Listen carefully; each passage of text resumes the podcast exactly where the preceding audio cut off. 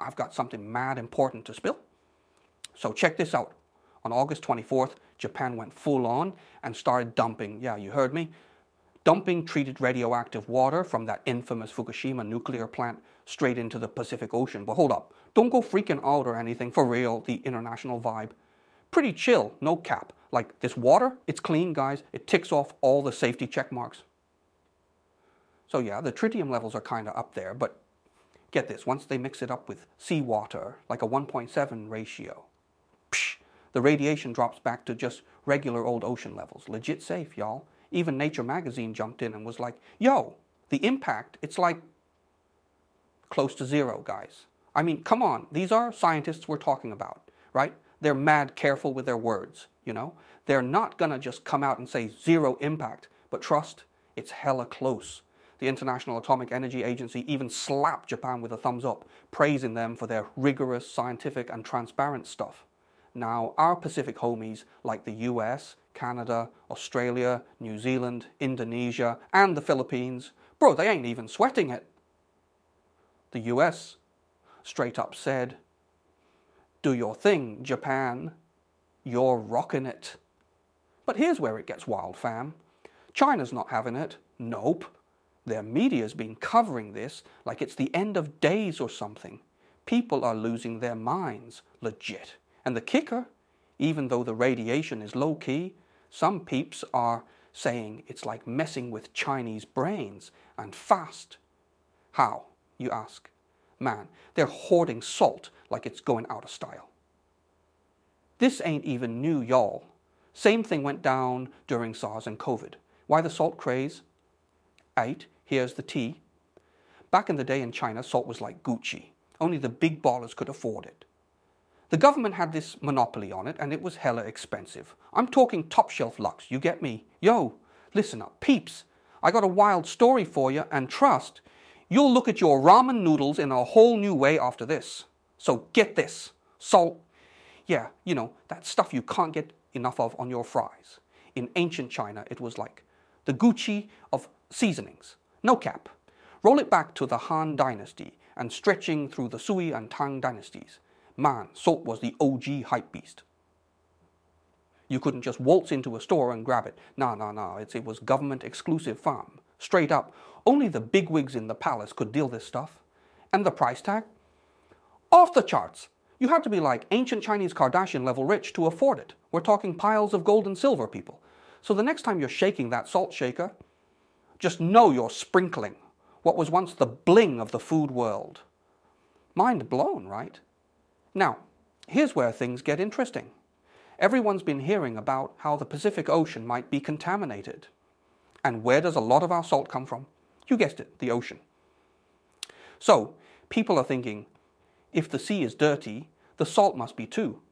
And they're buying that stuff like it's the last PS5 on Black Friday. And there's a kicker. In China, salt is mixed with iodine, which is known for its anti radiation properties. So people are like, two birds, one stone. I get my seasoning and my radiation protection. But hold up. The real tea is China has enough salt to last for centuries. Salt companies have even tried to calm people down by saying, We've got salt for days, you guys. No need to panic. So, why are people still freaking out? Well, the government didn't help when they stopped imports of all Japanese seafood. Because if you're not letting fish in, people start thinking, well, then the salt must be bad too, right? So there you have it, folks. It's a mix of history, current events, and a dash of fear. Next time you hear about salt shortages, you'll know what's up. Remember Fukushima in 2011? When that nuclear accident happened, a lot of untreated water got dumped into the ocean. China back then was like, chill, no need to panic, it's not as bad as you think. Definitely no need to hoard salt. But fast forward 12 years, and now they're hyping up a similar situation and making people freak out. Why? It's all politics, man. We've got experts saying that Japan's waste disposal is scientifically a okay. But because China and Japan have this tense relationship, everything Japan does becomes an issue. Let's talk about the big picture here. dumping nuclear waste into the ocean isn't a Japan only thing. When humanity first got their hands on nuclear tech, the first instinct was let's toss it into the sea. Countries like the US and the Soviet Union were super guilty of this. But the Soviet Union, let me tell you, they were next level. Their waste dumping was so much that it actually outweighs what the rest of the world did combined. Want some wild stories?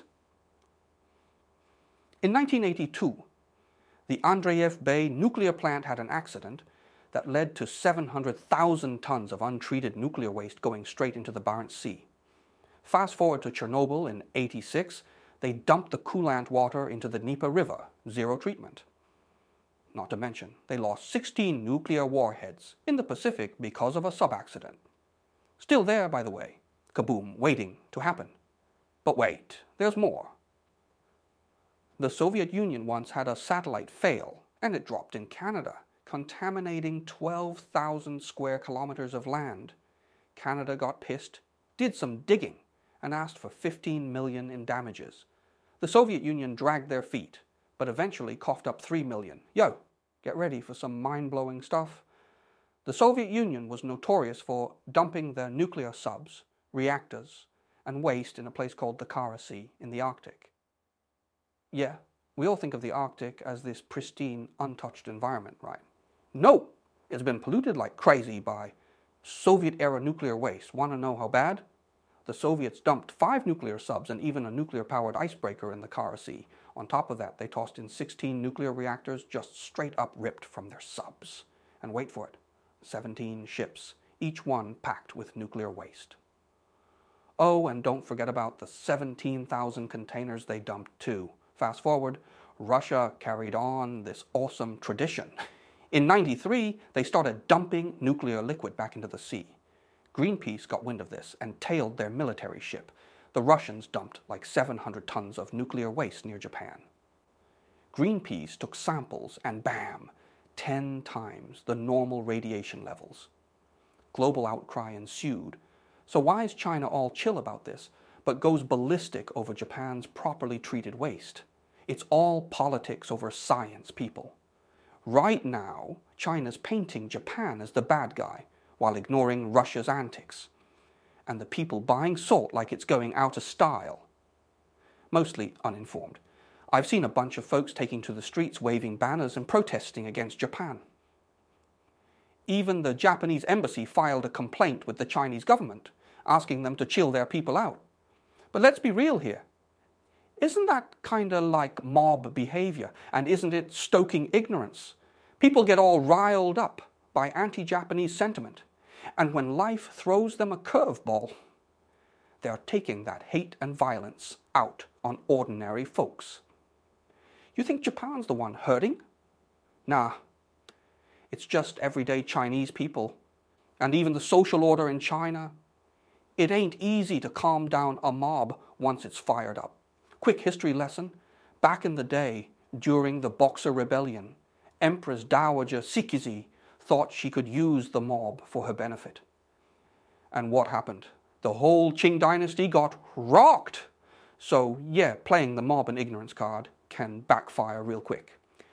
Next up, did you know China is the world's biggest producer of seafood? Like 70% of the world's seafood farming comes from China. So if you're yelling about how the Pacific's polluted and we can't eat the seafood, guess who's hurting? Yep, Chinese fish farmers, I mean, they're losing mad money because people are scared that radiation from Japan has reached China. And let's talk nuclear energy. China's big on building nuclear power plants, right? But if you hype up how disastrous nuclear accidents are, you're just setting up for major public resistance down the line. People are going to be like, no, no way. We don't want that near us. And here's the kicker. Japan's trying to be scientific about this whole situation. They even asked China to stop calling it nuclear wastewater and instead call it treated water. Because, well, it's treated, but China's not budging. Even the UN and the US say Japan's approach is transparent and up to international standards. So what's that say about China? Kind of looks like the bad guy, doesn't it? So honestly, the way China's handling this Fukushima thing might be satisfying for the moment, but it's going to hurt them big time in the long run. And that's the tea. Thanks for listening,